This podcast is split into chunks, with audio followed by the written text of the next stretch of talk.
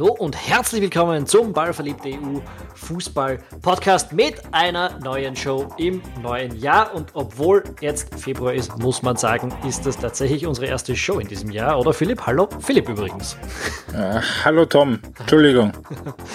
Was? Entschuldigung. Ja, Entschuldigung, muss man auch sagen. Äh, wir hatten wirklich eine ganze Menge zu tun. Unter anderem ist der Philipp ein Eiszapfen, der seit zehn Monaten oder seit zehn Wochen, glaube ich, keine Heizung mehr bei sich daheim hatte.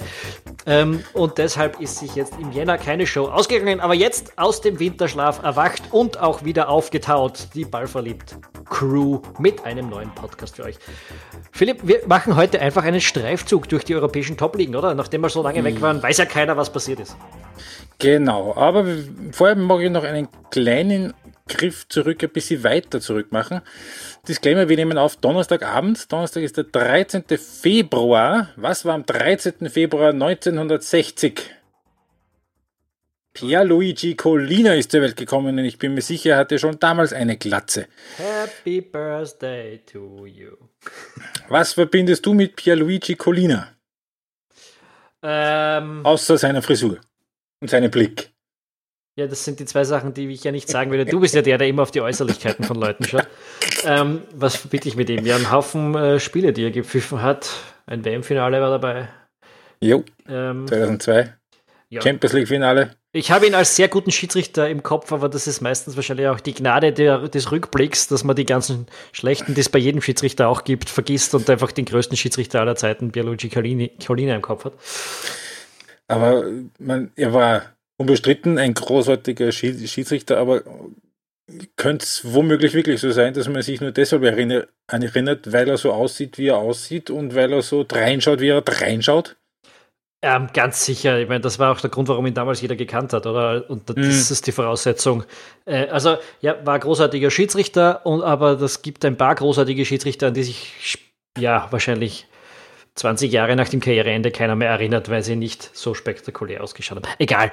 Alles Gute zum Geburtstag, Pierluigi Collina. Alles Gute zum Geburtstag. Bevor wir jetzt so richtig loslegen, äh, bedanken Ja. wir uns aber auch noch bei jemandem, nämlich bei unseren Patreons, die uns da super die Stange halten und die ab jetzt wieder eifrig bedient werden. Wir bedanken uns exemplarisch bei drei bis vier Exemplaren, dem Chris, dem Johannes Schiesel und dem Michael Molzer, drei unserer Unterstützer, die uns ja mit acht oder mehr Dollar im Monat unterstützen. Vielen Dank, geht auf patreon.com slash ballverliebt, wenn ihr ihnen joinen wollt, aber jetzt liefern wir erst wieder mal, bevor wir da große Aufrufe starten.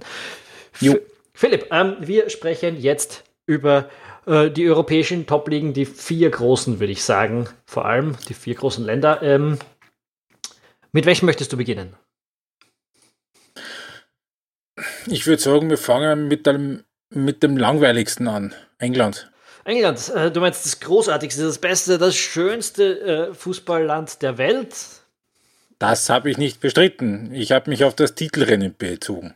Das stimmt, das ist Und nicht mehr 100%. bei allem Respekt, so richtig spannend ist was anderes. Ja, ähm, als Liverpool-Fan, wie ja jeder äh, äh, aufrechte Hörer weiß, von Ball verliebt, äh, hat es mich da ein bisschen erwischt in den letzten 35 Jahren als Liverpool-Fan. Äh, ist irgendwie, ja, Happy Birthday nachträglich übrigens. danke. Verdammt, Faden verloren. Ja, äh, es, es ist nicht mehr super spannend. All die Punkte, die in den letzten 25 Jahren gefehlt haben, um Meister zu werden, sind jetzt schon am Konto nur in dieser Saison bei Liverpool. Äh, ich habe Ja. mir da ein paar Statistiken rausgesucht, um über dieses Thema zu sprechen. Und äh, es, es gibt, es ist wirklich eine unglaubliche äh, statistische Zeit für, für Liverpool. Also da gibt es nur, nur arge Sachen zu sagen. Wenn sie in den letzten 13 Spielen sechs Spiele gewinnen, ist der Titel fix. Und sie hätten dann acht Spiele verloren und immer noch 91 Punkte in dieser Saison gemacht. Ähm, ich bin ja normalerweise der Nerd, der sowas eher weiß, aber ich, muss gestehen, das habe ich mir jetzt nicht rausgesucht. Weißt du das? Hat es irgendwann schon mal in einer vergleichbaren Liga, jetzt nicht nur in England, aber das gegeben, dass man eine Mannschaft nach 25 Spielen 24 Siege und ein Unentschieden auf dem Konto gehabt hat? Ich, ich glaube es nicht, ehrlich gesagt. Ich kann es mir jetzt irgendwie ganz schwer vorstellen, ähm, dass die Dominanz schon mal so groß gewesen ist in so einer Liga. Ähm, In England war sicher öfters, ich meine sogar die Invincibles von Arsene Wenger hatten da Die hatten dann viele Unentschieden dabei, ne? Ja, die hatten das eine oder andere Unentschieden dabei und äh, selbst diese großartigen Rekordsaisonen von Manchester City in den letzten Jahren äh, hatten mehr Unentschieden und die ein oder andere Niederlage dabei. Äh, Wird es, glaube ich, so in der Form noch nicht gegeben, aber, aber nachgeschaut und gecheckt habe ich es jetzt auch nicht, muss ich ganz sagen. Mhm. Aber ich habe auch eine kleine Trivia-Frage für dich, weil du das ja immer ja, so gerne machst. Jetzt bin ich gespannt. Weißt du, wie lange man zurückgehen muss, damit man acht Liga-Niederlagen für Liverpool zusammenbringt? Das sind die acht, die sie, die sie jetzt brauchen würde, damit Man City und Leicester City noch die Chance hätten, Meister zu werden. Na, warte mal. Also die letzte Niederlage in der Meisterschaft, die ist jetzt ein bisschen was über ein Jahr her, ne? Äh, ich glaube, sie ist noch kein Jahr her. Aber so, also so plus minus. Ja. Äh, jetzt haben wir was? Februar 2020. Acht Niederlagen, sagst du? Frühjahr 17. Ja, exakt, nicht schlecht gedacht. Fast genau drei Jahre bis zum 27.02.2017. Damals gab es ein 1 zu 3 gegen Leicester City. Seither, seit diesem Tag hat Liverpool nur sieben Niederlagen verloren und in den letzten 13 Spielen dieser Meisterschaft müssten sie acht verlieren. Äh, um nicht Meister werden. Also dann müssten alle anderen auch immer noch alles gewinnen, dann wären sie trotzdem noch Meister. Es ja. ist so absurd, ja. der Liverpool könnte heute aufhören zu spielen und könnte nicht mehr schlechter als Achter werden. Mhm. Ja, erstaunlich. Eine, eine andere eine schöne Statistik kann man es nicht nennen. Uh, Alison Becker ist ja in Nebenerwerbsberuf Priester, habe ich mir sagen lassen. Ähm, der hat tatsächlich in den letzten drei Monaten mehr Leute getauft als Gegentore kassiert. Ja, das war äh, Teamkollegen-Babys oder sowas, ne? Ja. Zwei. As opposed to ein Gegentor. Gut, er war ein bisschen verletzt, muss man sagen, aber trotzdem. es ist schon. Äh, ja. Hau nicht die ganze schöne Statistik zusammen. Ja, es, oder? Sie ist immer noch gut, sie ist immer noch gut. Nein, es ist äh, zwei Siege und äh, es geht nicht mehr schlechter als äh, zweiter Platz. Ja, ähm, ganz jetzt man, weg von, von den ähm, vermeintlichen Top-Teams, mag ich ganz kurz reden über drei andere Teams äh, die man vielleicht nicht unbedingt dort erwartet hat, wo sie jetzt stehen. Ich meine damit Leicester, die sind Dritter. Ich meine die Blades, Sheffield United, die sind Fünfter und Wolverhampton, die sind zwar in An und Ab nur Achter, aber zwei Punkte hinter Platz 6 und vier Punkte hinter Platz 5. Das ist super. Ich wollte über die nämlich auch reden. ja, sehr gut. Äh, ich würde mal anfangen einfach mit Leicester, äh, Meister von 2016. Jetzt wieder Dritter. Äh, aber personell hat die Truppe nicht mehr viel mit der Meistermannschaft gemein. Und ich glaube, fußballerisch auch nicht, gell? Na, fußballerisch auch nicht. Ist ein Brandon Rogers Team. Wir erinnern uns, das ist der Trainer bei Liverpool vor Jürgen Klopp, der, der wirklich ganz knapp daran gescheitert ist, den ersten Titel mit Liverpool in der, in der Premier League-Ära zu holen. Äh, das ist ein Mann, der auch eher dorthin gepasst hat. Also mit der, der, einen Spielstil gespielt hat mit ähm, ho hoher Qualität am Ball. Wir erinnern uns Leicester unter Ranieri, natürlich ein Sensationsmeister, ein geiles Team, aber hauptsächlich drüber Mittelfeld, Ballgewinn, Kante, Ball zu Drinkwater, steil nach vor zu äh, Jamie Vardy und das hat aus irgendeinem Grund 38 Runden lang perfekt funktioniert. Ähm, mhm. Dies, das spielen die nicht mehr. Der Wadi ist immer noch gelegentlich da vorne, aber mittlerweile ein junges Team, ein sicher, ein ballstarkes Team, ein, ein Team, das wirklich auch Pressing spielen kann. Das hat eigentlich fast gegen jedes Team heuer äh, gut ausgesehen, außer gegen Liverpool in diesem einen äh, Spiel. Ähm, wirklich, wirklich ein, ein, ein, super Team, das zu Recht auch da ganz oben drinnen steht und nicht nur deshalb, weil ein paar große, äh, ja, ganz offensichtlich schwächeln heuer. Also das ist schon äh, verdient, dass die dort oben sind. Hm. Und ich glaube, die werden am Schluss Zweiter werden, ganz ehrlich. Glaubst du, dass sie City noch abfangen? Ja, ich meine, sie sind jetzt zwei Punkte hinter City. Mhm. Äh, City hat, wird jetzt langsam, aber sicher einsehen, dass das äh, mit dem Titel nichts mehr wird. Äh, mhm. Wird sehr viele Ressourcen versuchen, auf die Champions League zu bündeln. Das wird schwer genug für die. Ich glaube schon, dass sie noch ähm, versuchen, im vollen Saft weiterzuspielen, aber die große Motivation, wenn es mal knapp sein wird im Frühjahr, äh, sehe ich bei denen nicht mehr und bei Leicester eher schon. Also ich glaube, die mhm. werden am Schluss Zweiter sein. Auch nicht, weil City das schlechtere Team ist, aber weil die Ausgangslage jetzt einfach dafür mhm. spricht. Ähm, was bei Leicester beeindruckt, also das Was ich sagen kann, das wenige, was ich jetzt wirklich gesehen habe, äh, ist in erster Linie Punkt 1 äh, das zentrale Mittelfeld mit äh, Wilfried Didi und mit Juri Tielemans. Äh, und Nummer zwei natürlich, dass sie den Abgang von, ähm, na, hilf mir, Wes Morgan. Yep. Ganz gut verkraftet haben. Ja. War das so zu erwarten, dass das auch, auch, auch ohne Wes Morgan gut fun funktioniert. Ich meine, es gibt ja, meine, es ist ja nicht so, dass jetzt eine schlechte, eine schlechte Abwehr hätten, rein auch von den Namen her. da ist Ben Chilwell dabei, da ist Wes Morgan ist immer noch dabei. Aber das war schon bis zu einem gewissen Grad eine Führungsfigur auch. Ne? Ja, was heißt zu erwarten? Ich glaube, die ganze Saison war in der Form nicht unbedingt zu erwarten. Äh, es ist auch, die, die Leute, die du jetzt gerade gesagt hast, die kennt in Österreich irgendwie jetzt außer den größeren Fußballfans eher niemand so richtig.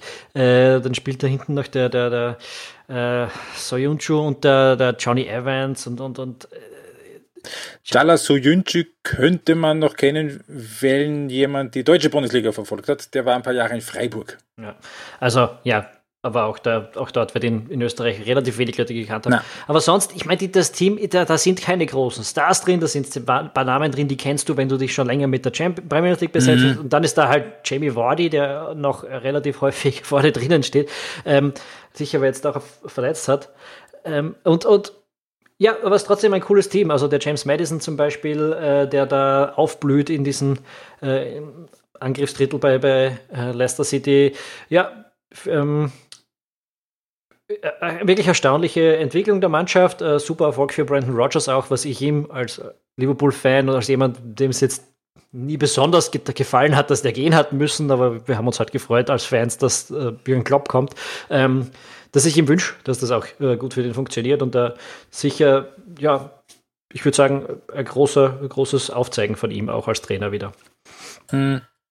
Ähm, und wenn wir schon sind bei Spielern, die man jetzt nicht so kennt ähm, in der großen, breiten Öffentlichkeit, dann möchte ich ein paar Namen in die, in die Runde werfen. Äh, Anders Stevens, George Baldock, Jack O'Connell, Chris Basham und äh, John Egan. Basham. Basham. ähm, wer sich jetzt wundert, wer ist das denn? Ja, das sind die Spieler, die bei Sheffield United die meiste Spielzeit haben.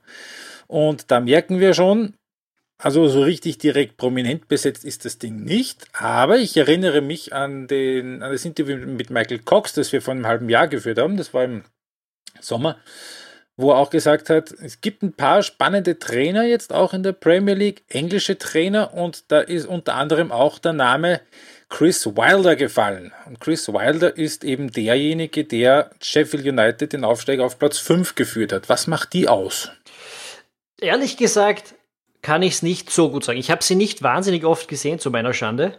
Äh, äh, und, und ich kann darauf keine echte Antwort geben. Ganz offensichtlich macht der Chris Wilder etwas richtig, dass er mit dem Team da dranhängt. Äh, äh der ist ja bis auf, äh, ich glaube, momentan sind es zwei Punkte, die ihm auf Chelsea fehlen und damit auf den Champions League Platz. Korrekt. Ich mein, Allerdings hat Chelsea ein Spiel weniger ausgetragen noch. Ja, aber, aber auch von der Form her würde es mich jetzt gar nicht so überraschen. So richtig beständigt ist die Mannschaft von, von, von Frank Lampard einfach immer noch nicht.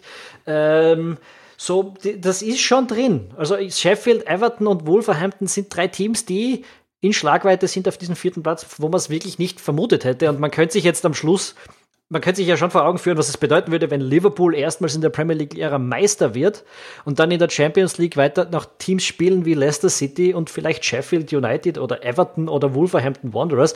Dann muss man sagen, ist eine sehr, sehr außergewöhnliche Saison in der Premier League möglich oder bisher einfach so passiert. Das, ähm, das sind ein paar Teams wirklich, die, die, die groß aufzeigen und ein paar, die natürlich groß ableeren, äh, ein bisschen äh, weit unter Wert schlagen eigentlich. Das, Tottenham, Man United und vor allem Arsenal. Looking at you, Man United und Arsenal. Arsenal noch mehr, ja, die sind eigentlich komplett aus, den, aus dem Rennen um den vierten Platz schon. Äh, das fehlen zehn Punkte. Ähm, und das wird der Mikel Arteta, auch wenn man viel von ihm erwartet, äh, in dieser Saison, glaube ich, nicht schaffen. Dafür ist das Team auch zu äh, viel zu unausbalanciert. Äh, der Kader passt überhaupt nicht zusammen. Ähm, da, da, ist jetzt wirklich so ein bisschen ein Neustart unter Ateta im Sommer nötig, glaube ich. Ja, und ähm, du hast es kurz angesprochen, Everton. Everton mag ich nachher noch kurz ansprechen, aber Wolverhampton. Wolverhampton, da ist es jetzt nicht so überraschend, dass die da zumindest im vorderen Mittelfeld da irgendwo so im Dunstkreis Richtung Rang 6 mitschnuppern. Ähm, hat sich in den letzten ein, zwei Jahren auch zu einer beständig guten Truppe entwickelt, ist jetzt auch Europa League äh, im 16. Finale dabei. Ähm, das ist eine Mannschaft, die vor allem zu Hause sehr unangenehm zu, zu, bespielen ist. Sehe ich das richtig? Die Mannschaft ist so ziemlich überall sehr unangenehm zu bespielen, hat ein paar sehr, sehr interessante Spieler, die man bei uns dann wahrscheinlich auch eher nicht kennt. Äh, in Österreich zumindest. Äh, looking at you, Adama Traoré, Mann mit dem, äh, der jeder, der ihn mal sieht, wird wissen, warum ich das jetzt sage. Er hm. schaut aus wie ein ähm, Sprinter eigentlich, wie so ein, ein, ein keine Ahnung, äh, fällt gerade aus Usain Bolt ist der einzige, der mir gerade einfällt. Scheiß drauf, so schaut er nicht Wenn aus. Wenn wir bei Engländer reden, Linford Christie, die Älteren werden sich ja. erinnern. Extrem muskulös, extrem drahtig, Hund kann äh, wirklich super Hacken machen, der, extrem explosiv in die Richtungen äh, und, und ist einer von vielen, vielen sehr coolen Spielern bei Wolverhampton, äh, die eine starke portugiesische Achse haben, natürlich auch mit dem Nuno Espirito Santo, auch ein großartiger Name, äh, als, als, Trainer ähm, einen echten Glücksgriff haben, der, der, der mit der Mannschaft alles rausholt. Äh, in den letzten Wochen oder in den letzten Runden, besser gesagt, ähm, haben sie ein bisschen so die Fahrt verloren. Darum glaube ich, dass es da nicht reichen wird, um da zur Champions League zu, hinzuschnuppern. Aber sie sind prinzipiell wirklich ein großartiges Team und das beständig jetzt schon seit äh, mehreren Saisonen. Mhm. Ähm. Ja, und eben, ich habe es kurz schon angesprochen. Ähm, wenn ich dir jetzt, wenn ich dich jetzt frage nach einer Tabelle seit Weihnachten, dann weißt du, wer er, wer Erster ist. Ja. Klar. Wer ist Zweiter? Everton. Ja, ja, weiß ich. Seit Carlo Ancelotti da Trainer ist, hat Everton acht Spiele, fünf Siege, zwei Unentschieden, eine Niederlage. Und aus einem Team, das im erweiterten Abstiegskampf war, ist Everton jetzt nicht mal zwei Monate später ein Team, das um den Europacup spielt. Was, ist die Frage. Was umso aufregender ist, als dass sie ja. im, im FA Cup gegen die Reservemannschaft von Liverpool rausgeflogen sind. Äh, in der gleichen Zeit. Ja. ähm, aber was ist deine Frage? Äh, meine Frage ist, spricht das äh, für Carlo Ancelotti oder gegen Marco Silva oder beides? Äh, vermutlich beides. Äh, ich weiß nicht, ob es jetzt wirklich gegen Marco Silva spricht. Everton ist jetzt nicht die Mannschaft, von der man erwarten würde, dass sie um die Top 4 mitspielt. Glaube ich auch personell ist eine, eine gute Mannschaft. Ich hätte mir erhofft, dass sie von Anfang an da diese Europapokalplätze im Auge haben. Ähm, aber das, das, was sie jetzt natürlich momentan abziehen, ist ist eher über den Erwartungen. Ähm, aber Carlo Ancelotti, natürlich ein fantastischer Trainer, weiß man, braucht man nicht lange drüber diskutieren. Ähm, und ich muss euch sagen, gleich nachdem er gekommen ist, habe ich mir das ein oder andere Spiel angeschaut, habe mir auch gedacht, dass die jetzt eigentlich sehr coolen Fußball spielen. Also das war auch, es hat mich stellenweise, hat es auf mich gewirkt, als würden sie ein bisschen Liverpool emulieren wollen. Ähm, Natürlich auf, einer andere, auf einem ganz anderen Level, ist ja auch erst fri ganz frisch alles, aber, aber äh, schön anzuschauen, gutes Team, ähm, wird, ich glaube mal, und meine Prognosen sind ja äh, Gift für die meisten Teams, aber ich glaube, die werden hier, die werden da oben äh, weiter mitspielen bis zum Schluss. Und um den England-Block kurz noch abzuschließen, müssen wir natürlich noch zu sprechen kommen auf Ralf Hasenhüttel der sich mit Southampton schön jetzt da hinten rausgespielt hat. Hat eine starke Phase gehabt jetzt äh, Dezember, Jänner. Also, glaube ich, auch mal Trainer des Monats gewesen. Weiß ich jetzt nicht sicher, war er zumindest im Gespräch. Ja, könnte ich jetzt auch nicht fix sagen, aber auf jeden Fall nach dem 0 zu 9 gegen Leicester, das war so ein bisschen der Startschuss zu einer sehr schönen Serie. Also Southampton ist jetzt auf Platz 13, hat äh, sieben Punkte Vorsprung auf den Abstiegsplatz da sollte jetzt nicht mehr furchtbar viel schief gehen. Nach hinten, nach vorne wird es wahrscheinlich ein bisschen schwierig werden. Ja, ähm, wenn wir jetzt gerade von Everton gesprochen haben auf dem siebten Platz oder auch von Tottenham auf dem sechsten, das sind, ja. das sind sechs Punkte Abstand. Das ist jetzt nicht unmöglich. Ja. Ja. Also die sind jetzt, also Southampton ist tatsächlich jetzt, kann man sagen, genauso weit entfernt von einem Europacup-Platz wie vom Abstieg. Also das, das ist auch grob das, was man, würde ich sagen, ähm, von dem Kader erwarten kann, was da drin ist. Äh, das ist richtig, ja. So kommt das circa ja. hin. Ähm, ähm, ja, ich glaube, ich habe das Anfang der Saison irgendwann mal gesagt, dass ich, äh, dass ich denke, dass Southampton da im Mittelfeld landen wird. Äh, Hasenhüttel hat da ein bisschen einen holprigen Herbst gehabt. Jetzt äh, scheint alles zu klicken, hat ein paar Dinge umgestellt ähm, und das, das geht eigentlich geht einfach auf.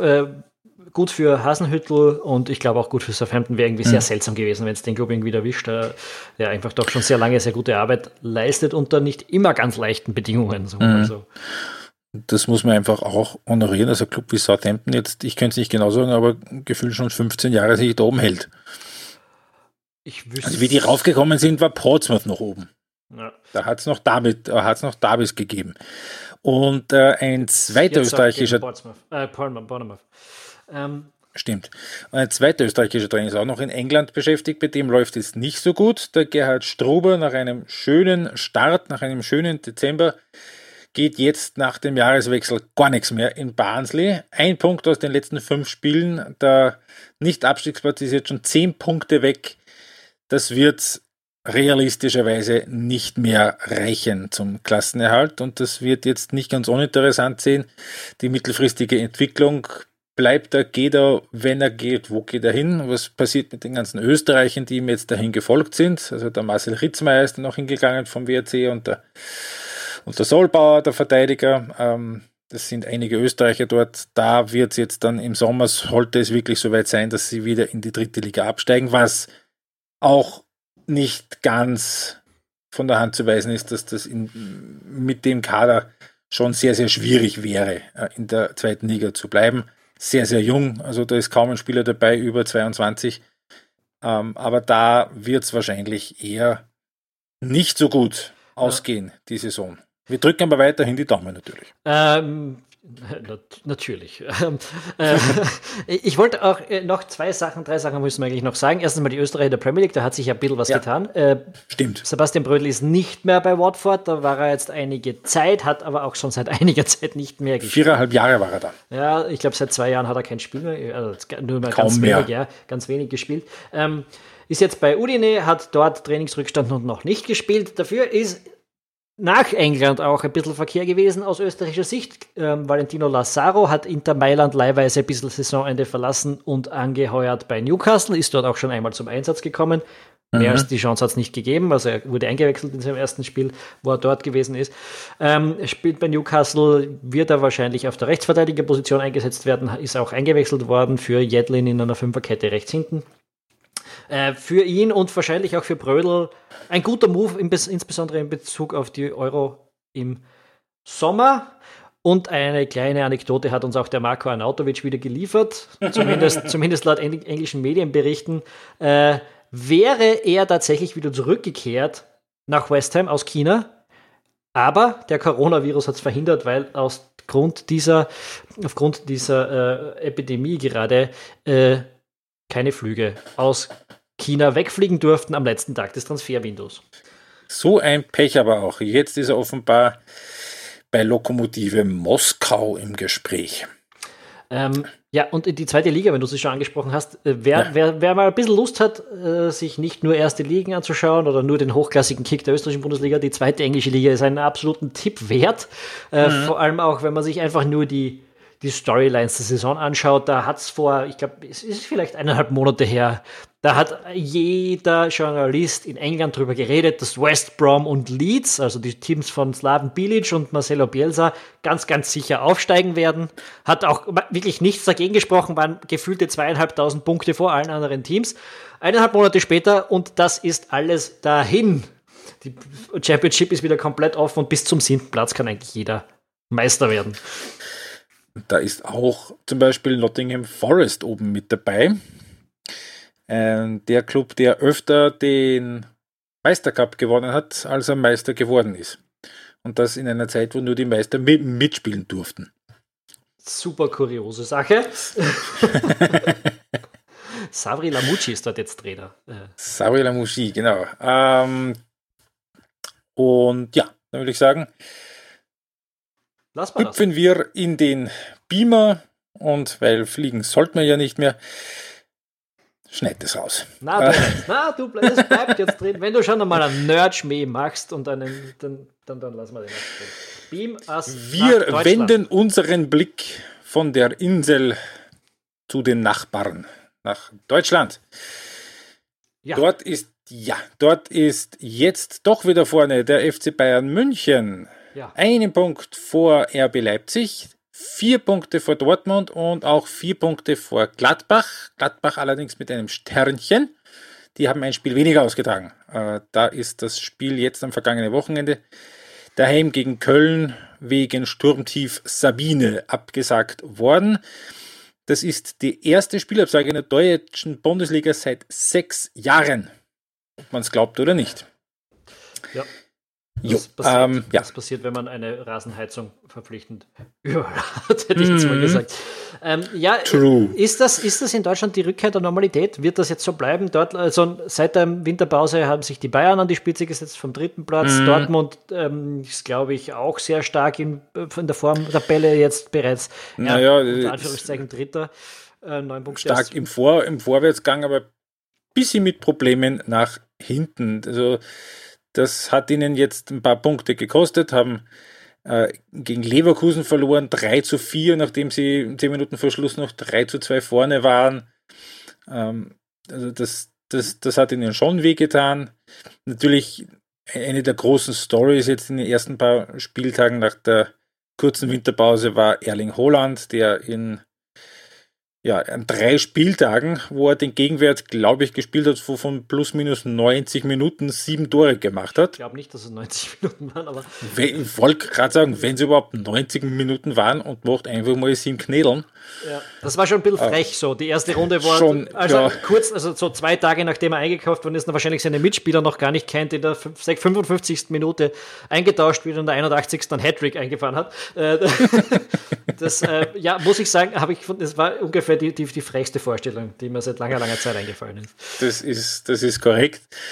Ähm, ähm, es könnte sich so zuspitzen, dass es sich zwischen den Bayern und Leipzig entscheidet. Da hat es auch am Wochenende am Sonntag das direkte Duell gegeben. Es ist 0-0 ausgegangen, wo ja man noch so ein bisschen den Eindruck gehabt hat, so richtig happy damit ist keiner, aber so richtig unglücklich auch nicht. Also die Hast Bayern du das Spiel haben aufregend gefunden. Ich habe ein bisschen reingeschaut naja, aufregend im, im, im Entertainment-Sinn her jetzt nicht so, aber es war jetzt nicht uninteressant. Also die Bayern haben tendenziell mehr, mehr Spielanteile gehabt. Leipzig hat die besseren Torchancen gehabt. Ich habe das Gefühl gehabt, dass sich das schon ziemlich auf Augenhöhe be bewegt, was jetzt nach äh, 3, 4, 5, 6, 7, 8, 9, 7 Meistertitel in Folge kann das sein bei den Bayern, äh, zumindest mal ein Fortschritt ist gegenüber den letzten Jahren. Also da ist jetzt tatsächlich äh, ausnahmsweise mal, zumindest jetzt Mitte Februar, sowas wie Spannung da vorne. War ja auch nicht immer der Fall. Und ähm, tatsächlich ist es aber so, dass man weiterhin schon sagen muss, auch wenn nicht alles ganz so klappt, wie sie sich wahrscheinlich wünschen bei den Bayern, also das schon der Schritt von Niko Kovac zu Hansi Flick der richtige war. Und der, und das ein Schritt ist, der nicht, der auf jeden Fall nicht zu spät gemacht worden ist. Ähm, das muss man, muss man so festhalten.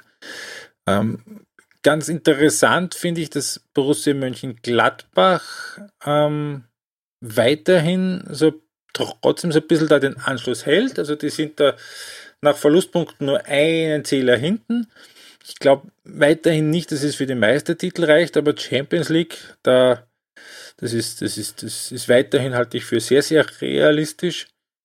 Ähm, auch vor dem Hintergrund, dass sie jetzt keinen Europacup mehr haben, weil sie ja in der Europa League so ein bisschen äh, auf der einen Seite leichtfertig da, die, die, die, den Aufstieg aus der Gruppe noch, noch liegen gelassen haben. Und auf der anderen Seite ist es womöglich gar nicht so schlecht, weil da können sie sich jetzt wirklich ganz auf die, die Bundesliga konzentrieren und, und die Erfahrungen, die sie dann jetzt im Herbst ge gemacht haben. Ich kann mich erinnern, das war ja bei Klopp Dortmund nicht anders. Die haben ja auch da in den ersten Jahren, wo sie die Bundesliga schon fast dominiert haben, international gar nichts auf die Reihe gebracht und dann in der zweiten, dritten, vierten Saison ist dann richtig gegangen und da sind sie dann auch in Champions League Finale gekommen. Aber auch bei Gladbach glaube ich jetzt nicht, dass es in absehbarer Zeit in ein Champions League Finale geht.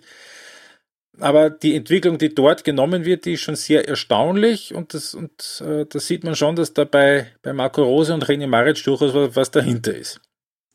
Es ist wichtig, dass du René Maric immer dazu sagst, im Gegensatz zu allen anderen Clubs, wo wir die Co-Trainer nie sagen, weil René Maric halt schon bei uns im Podcast gewesen ist. Deswegen ist das ja, genau. ähm, vor, vor, vor, vielen Jahren bei einem WM-Podcast, ich glaube 2014 war es. Äh, 2014 war das, ja. Ähm, ja, jedenfalls, äh, es spitzt sich vorne zu. Äh, meine Frage hast du mich vorher nicht erstellen lassen. Glaubst du, es wird am Schluss Bayern vor Dortmund liegen oder geht es sich anders aus? Ich glaube, dass Bayern vor Dortmund liegen wird. Ich traue mich aber nicht sagen, dass die beiden Meister werden. Okay. habe ich nicht so gesagt, habe ich nicht so formuliert. Ah. Ich weiß es jetzt nicht genau, aber so wie du es jetzt formuliert hast, habe ich mich schön rausgeredet, oder? Ja, wunderschön. Bist äh, Wunderschön. Und wenn wir schon, an dir verloren gegangen. Ja, Gott sei Dank nicht. ähm, wenn wir schon von Co-Trainern reden, dann möchte ich noch kurz ansprechen Alexander Nuri und Markus Feldhoff. Warum? Ähm, das waren diejenigen, die vermutlicherweise für Jürgen Klinsmann in Berlin die Drecksarbeit gemacht haben. Das ist jetzt in der letzten Woche, in den letzten Tagen die Geschichte schlecht hingewiesen in Deutschland. Der Abgang von Jürgen Klinsmann bei Hertha BSC, der offenbar nicht in bestem Einvernehmen gekommen ist. Und der eigentlich überall, also von allen deutschen Medien bis hin nach Amerika, wo man den Jürgen Klinsmann auch immer noch ähm, zum, mit einem Auge zumindest verfolgt. Also es hat nicht eine einzige Stimme gegeben, nicht einen einzigen Kommentar, wo Jürgen Klinsmann da in irgendeiner Art und Weise gut weggekommen wäre. Also Kim McCauley auf SB Nation hat einen sehr, sehr pointierten Artikel geschrieben, wo er dann gesagt hat, ne, also, äh, die bei, die in Berlin, die haben das noch rechtzeitig begriffen, anders als die in, in Amerika beim amerikanischen Verband weil da wollte er ja auch die Vollmachten haben, noch mehr Macht haben und äh, mit dem Ergebnis, dass es immer schlechter geworden ist. Und das Gleiche war ja jetzt offenbar in Berlin der Fall. Er wollte ja nicht nur Trainer sein, er, sitzt, er ist ja auch noch im Aufsichtsrat ja, gesessen, im Verwaltungsrat. Das hat er nicht zurückgelegt, oder? Also, äh, nein, da haben sie ihn jetzt auch rausgeschmissen, weil er mehr, also der Hintergrund war offenbar der, weil er mehr Kompetenzen haben wollte. Er wollte in Wahrheit den Job haben von Sport, vom Sportchef vom Pretz und der hat natürlich schon ein bisschen verschnupft gesagt, na Freund, also ähm, erreich mal was als, als Trainer, bevor du überhaupt so irgendwie solche Ansprüche stellst und, und, und noch äh, zehn Spielen, von denen er drei gewonnen hat, äh, da jetzt sagen, so und jetzt mag ich aber noch mehr Macht haben, das haben sie in Berlin nicht so cool gefunden. Das stimmt, wobei ich die Bilanz doch recht erstaunlich und nicht schlecht fand. Also du sagst jetzt zehn Spiele, drei Siege, das stimmt, ja. aber er hat, äh, da, da waren sechs Spiele dabei, oder sogar ja, sechs Spiele, äh, die er gegen die Top 6 der Bundesliga gespielt hat. Äh, und davon hat er, glaube ich, zwei oder drei gar nicht verloren. Ähm, also äh, durchaus äh, relativ okay von den Ergebnissen her zumindest. Äh, und darum insofern eine sehr interessante Causa, das Ganze, was sich dort abgespielt hat. Nicht, dass ich es jetzt im Detail äh, vorher verfolgt oder nachher äh, nacherzählen könnte, weil es ist härter. Ähm, und bei allem Respekt, ähm, ein bisschen außerhalb meines Scopes meistens. ein bisschen außerhalb des Scopes von so ziemlich jedem, will ich ehrlicherweise ja, sagen. Insgesamt, ich, ich glaube, ähm, mit halb Berlin oder noch mehr dazu. Ja. Ähm, egal, ohne den Club jetzt bashen zu wollen, ähm, ist einfach, weiß ich wenig drüber. Ist eigentlich, eigentlich ist eine Schwäche, Schwäche eingestanden. Sie sind halt da. ja, genau. Ähm, so wurde wieder mal über die Hertha gesprochen. Ähm, ich, ich, ich, weiß, ich, weiß, nicht, wie das jetzt so spöttisch geworden ist, ehrlich gesagt. das war nicht der Plan. Andere Club in Problemen in Deutschland. Äh, Wird es wer heuer erwischen, glaubst du? Nein. Ja, dann fix so. Es fehlen vier Punkte momentan auf den Nicht-Abstiegsplatz zumindest. Also auf den. Es fehlt ein Tor auf den Relegationsplatz. Wobei dieses Nein jetzt überzeugter klingt, als es eigentlich ist und da irgendwo so ein bisschen auch der Wunsch mitspielt, dass es Bremen bitte nicht erwischen sollte weil also da gibt es schon drei, vier, fünf Clubs in der Bundesliga, ähm, die weniger äh, mitbringen an fast allem. Ja, einfach an Umfeld und an Name. Ich meine, Ähm, ich meine da jetzt nicht mal nur zwingend Her Hertha BSC, aber nicht besser in Augsburg, Paderborn, Düsseldorf, mittlerweile auch Mainz eigentlich, weil seit der Thomas Tuchel dann nicht mehr da ist und das ist jetzt doch auch schon, glaube ich, acht, neun Jahre viel mehr als eine graue Maus ist das da auch nicht mehr, bei allem Respekt. Also ich bin schon der Meinung, dass eine Mannschaft wie Werder Bremen in die Bundesliga gehört. Warum ist Werder Bremen überhaupt da hinten reingerutscht? Also der Kader ist jetzt natürlich nicht mehr als Mittelmaß, das ist schon grundsätzlich klar. Aber sie haben halt im Herbst auch ein bisschen das Pech gehabt, dass sich äh, zentrale Spieler und Leistungsträger, dass die halt längerfristig verletzt gefehlt haben und zwar nicht nur einer oder zwei, sondern gleich ein ganzer Schwung voll. Dann haben sie ein paar Spiele blöd verloren. Und dass das mittlerweile eher, glaube ich, eine Kopfsache ist als eine vom, vom Können her. Das hat man da vorige Woche gesehen, wie sie im DFB-Pokal äh, Borussia Dortmund eliminiert haben und drei Tage später sang- und klanglos daheim gegen Union Berlin verloren haben in der Bundesliga, wo der, wo der Florian Kofeld, der Trainer, nachher schon gesagt hat, naja, es hat schon auf dem Hinweg so ein bisschen ein komisches Gefühl gehabt, weil, weil da alle wieder total angespannt waren und äh, ja, es dürfte einfach mehr Kopfsache sein als, als, als es wirklich an der, an der Klasse liegt. Ja, ob der Kopf jetzt so viel freier wird in nächster Zeit, ist die Frage. Jetzt geht es gegen Leipzig, ja, dann geht es dann geht's nach Dortmund, dann ist gegen Eintracht auch nicht unbedingt leicht und dann kommt äh, erstmals, ich glaube, so in vier Runden bei Hertha BSC, das ist so ein Pflichtsieg und das ist so der, ja. Wobei ich mir vorstellen könnte, dass es ihnen leichter fällt, gegen, gegen, gegen Leipzig und Frankfurt was zu machen als, ja. als, als eben gegen Union es der Fall war und es gegen Hertha BSC ist. Es ist ähm, ein, eine Sache, die man da bedenken muss. Du hast vorher gesagt, äh, der, dieses der, ähm, 16. Platz ist nur einen Punkt entfernt. Man wird auch sehen, ob der heuer so wahnsinnig viel bringt. Wenn man nämlich in die zweite Liga mhm. runterschaut, äh, es ja. ist nicht auszuschließen, dass wir ein Nord-Derby zwischen HSV und, und Werder äh, in der Relegation sehen. Äh, ja. Und wenn es nicht der HSV ist, dann ist es auch nicht sehr unwahrscheinlich, dass es der VfB Stuttgart ist, der da in die Relegation kommt. Also das sind ja. nicht die typischen Kleinclubs, die da Dritter in der zweiten Liga werden, sondern das sind Nein. doch deutsche Großclubs. Ja, also da haben wir in den letzten Jahren schon auch gehabt, Fürth und Braunschweig war da zweimal dabei. Aber du hast schon recht, zweite Liga da vorne, äh, da haben sich jetzt drei Teams abgesetzt. Da ist jetzt Arminia Bielefeld vorne mit Manuel Brietl auf der Sechs ehemaliger Mattersburger, wenn mich jetzt nicht alles täuscht, eine Punkt vorm HSV und drei Punkte vom VfB Stuttgart.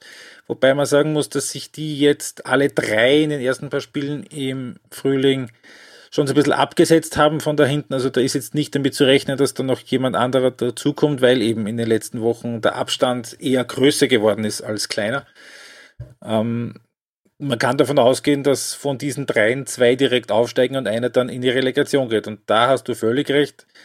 Also VfB Stuttgart ist voriges Jahr abgestiegen in der Relegation, als allerdings erst zweiter Verein in 13 Jahren. Äh, Aus der Bundesliga. Muss man dann eben auf der anderen Seite wieder sehen, dass eben da die Teams aus der Bundesliga fast immer die Nase vorne dann hatten. Ja. Aber natürlich, es ist. Ähm, es wäre besser für jeden Verein in der Bundesliga, wenn, es, wenn er 15. wird und nicht 16. Ja, aber ich, ich glaube auch, dass die Favoritenrolle diesmal um einiges kleiner wäre. Als Nivellierter ist, ja, ich glaube auch. Mhm. Naja, naja. Gut.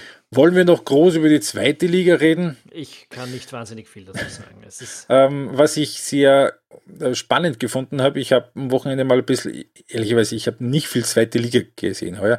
Ich habe am Wochenende mal reingezeppt. Du wirst mich jetzt wieder Nerd schimpfen in das Spiel des SVW in Wiesbaden gegen den VfL Bochum.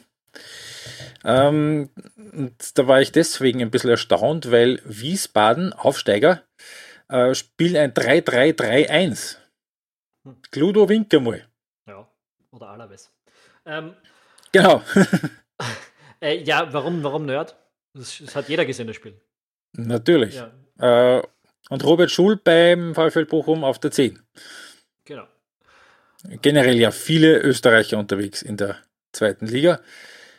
Auch in der ersten. Eben auch, auch beim HSV mit dem Lukas Hinterseher und dem Luis Schaub. Äh, bei Stuttgart wäre grundsätzlich auch einer unter Vertrag, aber der Sascha Kalajdzic, der hat sich ja im, im Herbst am Knie verletzt, relativ schwer. Es gibt tatsächlich, glaube ich, nur drei oder vier Clubs in der zweiten Liga in Deutschland, wo keine Österreicher spielen. Habe ich mir jetzt nicht so genau angeschaut, aber ich weiß, es sind wahnsinnig viele. Ja. Es, mhm. es, auch in der ersten Liga sind wahnsinnig viele Österreicher. Mhm. Dann, ähm, da hat sich wirklich in den letzten zehn Jahren einiges getan, äh, was jo. das anbelangt. Okay, äh, ich glaube, zu Deutschland hätten wir es dann auch. Jo. Ähm, wie schaut's aus? Jetzt wird es wahrscheinlich ein bisschen kürzer werden, denn ehrlich gesagt, die restlichen Ligen, Italien und Spanien, das ist was, wo da schaut zumindest ich eher nur sporadisch rein. Schauen wir kurz nach Italien, einfach ja. weil es die interessantere Ausgangslage hat. Nämlich ja, Spannung. Spannung ohne Ende. Spannung ohne Ende. Äh, Italien, da gibt es die Frage, wird Inter Mailand oder wird Juventus nicht Meister? Sagen wir es mal so. Das wäre das genau. erste Mal seit 2011 ähm, da wird, würde Juve knapp am, am 10-Jahres-Rhythmus äh, vorbeischrammen, wenn sie es nicht schaffen. Aber momentan sind mhm. sie nicht Erster. Es fehlen ihnen nämlich wahnsinnige sieben Tore oder so irgendwas. Ähm, auf Inter Mailand auf Platz 1. Ja, das ist ähm, eine Berechnungsgrundlage. Also ähm, grundsätzlich gilt am Saisonende in Italien der direkte Vergleich. Stimmt, ja. Da ist Juve gegenüber Inter vorne mit einem 2 zu 1 Sieg. Ähm, der wird dann aber erst dann in der Tabelle offiziell berücksichtigt, wenn beide Spiele gewesen sind. Und damit ist offiziell jetzt Inter wegen Tordifferenz vorne, obwohl sie den ersten Direktvergleich gewonnen, äh, verloren haben, ist ja auch völlig egal. Also Juve 54, Inter 54, Lazio 53 auf jeden Fall. Und ich habe am Wochenende hab ich mir angeschaut das äh, Derby della Madonnina, Inter gegen Milan, das Derby in Mailand, war jetzt so von der fußballerischen Qualität und vom Spielniveau her eher so, naja, aber es war halt großes Drama. Also, wenn die Italiener was können, dann ist es aus jedem Nichts ein gigantisches Drama zu machen. Also was, also, was da gestikuliert und geschimpft wurde, das war wieder herrlich. Also grundsätzlich war Milan, es war ja auch, auch vom Spielverlauf her, aber äh, auch wenn es jetzt nicht unbedingt hochklassig war, aber es war sehr, sehr unterhaltsam. Milan 2 zu 0 Halbzeitführung, durchaus verdient, ähm, haben da die Flügel gut kontrolliert, weil sie auf beiden Flügeln auch eine Überzahl gehabt haben gegen das, gegen die das Wingback-System von, von Inter. Äh, Ibrahimovic ein Tor aufgelegt, eines gemacht. Ähm, und dann in der zweiten Halbzeit, Beginn der Halbzeit, also 52., 53. macht erstmal Inter mit einem völligen Zufallstor, einem Irgendwas-Schuss aus 25 Metern. Also das war schon ein guter Schuss, aber das war totales Billard-Flipper-Ding, wie der Ball da hingekommen ist. 1 zu 2 legt eine Minute später 2-2 nach und auf einmal sind die voll da und am Schluss gewinnen sie 4 zu 2 und sind damit eben immer noch, immer noch voll dabei und haben das eben genutzt, dass Juventus äh, ausnahmsweise mal Punkte liegen gelassen hat. Überraschenderweise in Verona haben sie 1 zu 2 verloren. Ähm, aber die eigentliche Geschichte da vorne in Italien ist ja eigentlich Lazio, weil die gewinnen und gewinnen und gewinnen und gewinnen. Und ähm, ich muss jetzt aber gestehen, ich könnte jetzt zu Lazio nicht so furchtbar viel sagen. Ja, da geht es mir sehr ähnlich. Äh, was, was, was soll man über, über Lazio sagen? Inzaghi ist dort Trainer. Ähm, und damit bin ich eigentlich ziemlich. Aber Simone und nicht Pippo. Ja, richtig. Simone Inzaghi. Äh, äh, was, was ich sagen kann, und das ist schon nicht uninteressant, am kommenden Sonntag gibt es das Spiel Lazio gegen Inter.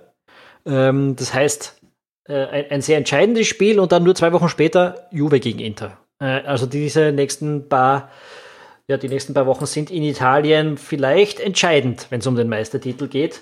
Äh, und wer selten nach Italien schaut, aber sich dann doch mal für ein spannendes Titelrennen äh, begeistern kann dort, der sollte sich dieses Wochenende mhm. vielleicht am Sonntag Nein, ist es nicht Sonntag. Ich glaube, ich bin jetzt gar nicht sicher. 16. Doch, 16. ist der Sonntag.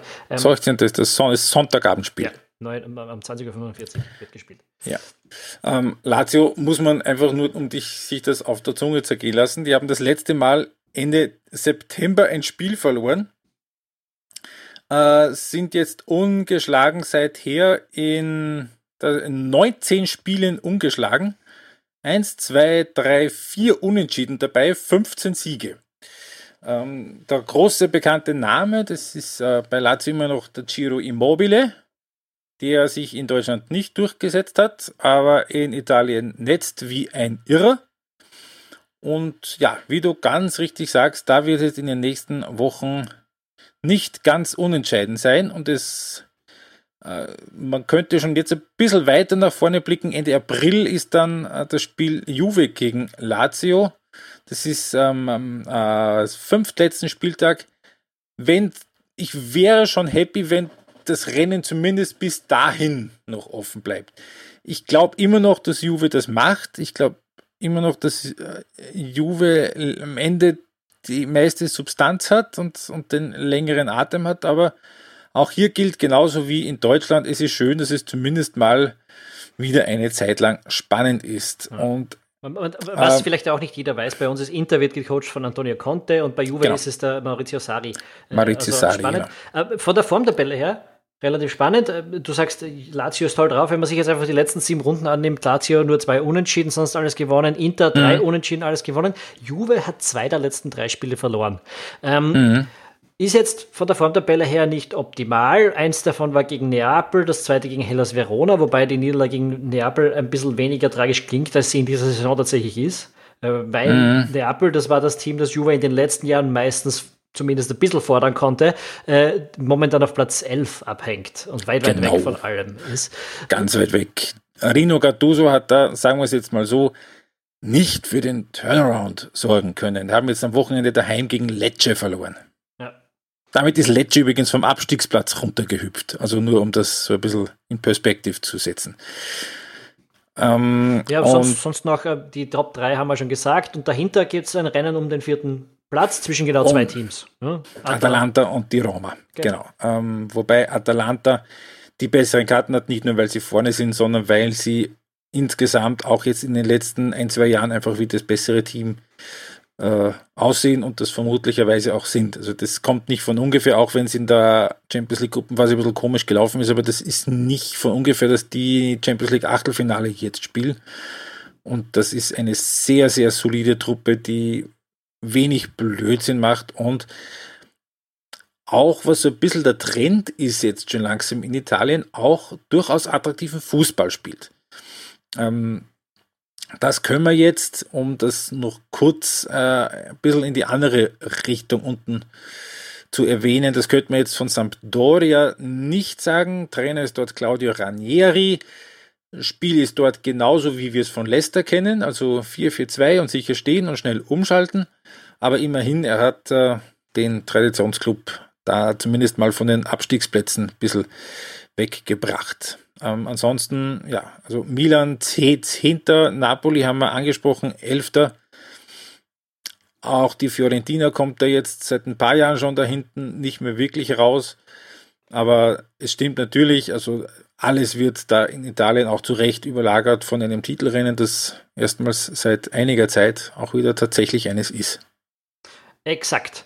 Ja, und das ist alles, was ich zu Italien zu sagen habe. Äh, um ehrlich zu sein, weil, wie gesagt, zehn Spiele im Jahr, mehr oder weniger. Das ist, was ich mir dort äh, ansehe und ansonsten mehr oder weniger über die News up to date bleibe. Äh, viel anders geht es mir auch in Spanien nicht, obwohl die Liga dort wahrscheinlich oder ziemlich Sicherheit äh, schon eine Klasse interessanter wäre, aber äh, da fehlt mir dann oft einfach die Zeit und äh, die Spannung hält sich mittlerweile in diesem Jahr auch wieder in Grenzen.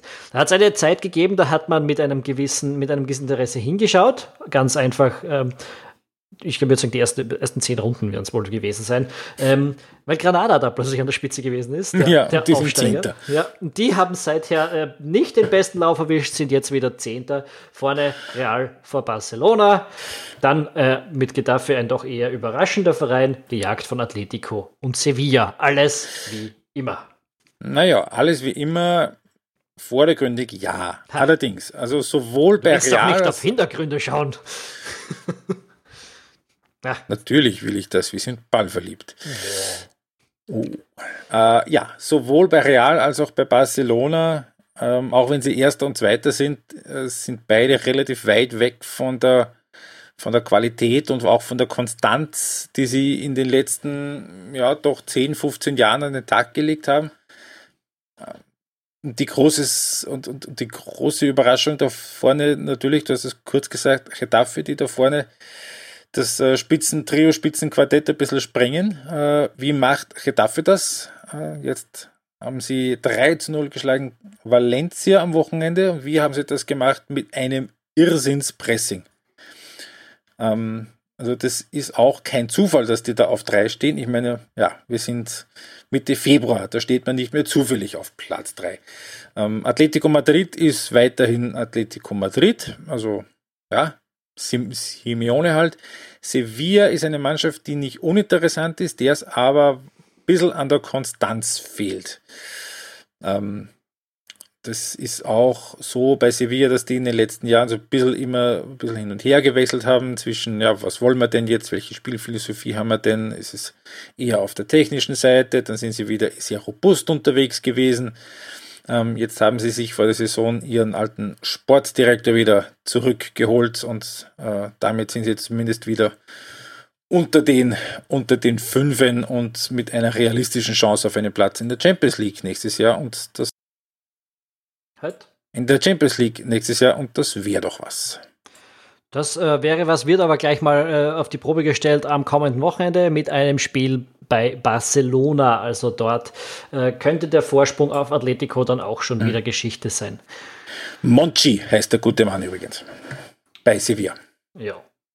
Hervorragend. Schau gerade, ich finde es gerade nicht, äh, das der Klassiko um den Titel scheint noch einige Zeit entfernt zu sein. Ich sehe es in der Spielliste gerade nicht und ich schaue bis April, also eher erst zum Ende der Meisterschaft hin, wo es dann wahrscheinlich oder vielleicht um den Titel gehen könnte.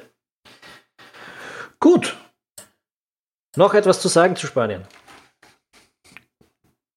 Ich nämlich für meinen Teil äh, auch wiederum nicht. Es ist auch nicht so, dass im Abstiegskampf wahnsinnig interessante Dinge passieren.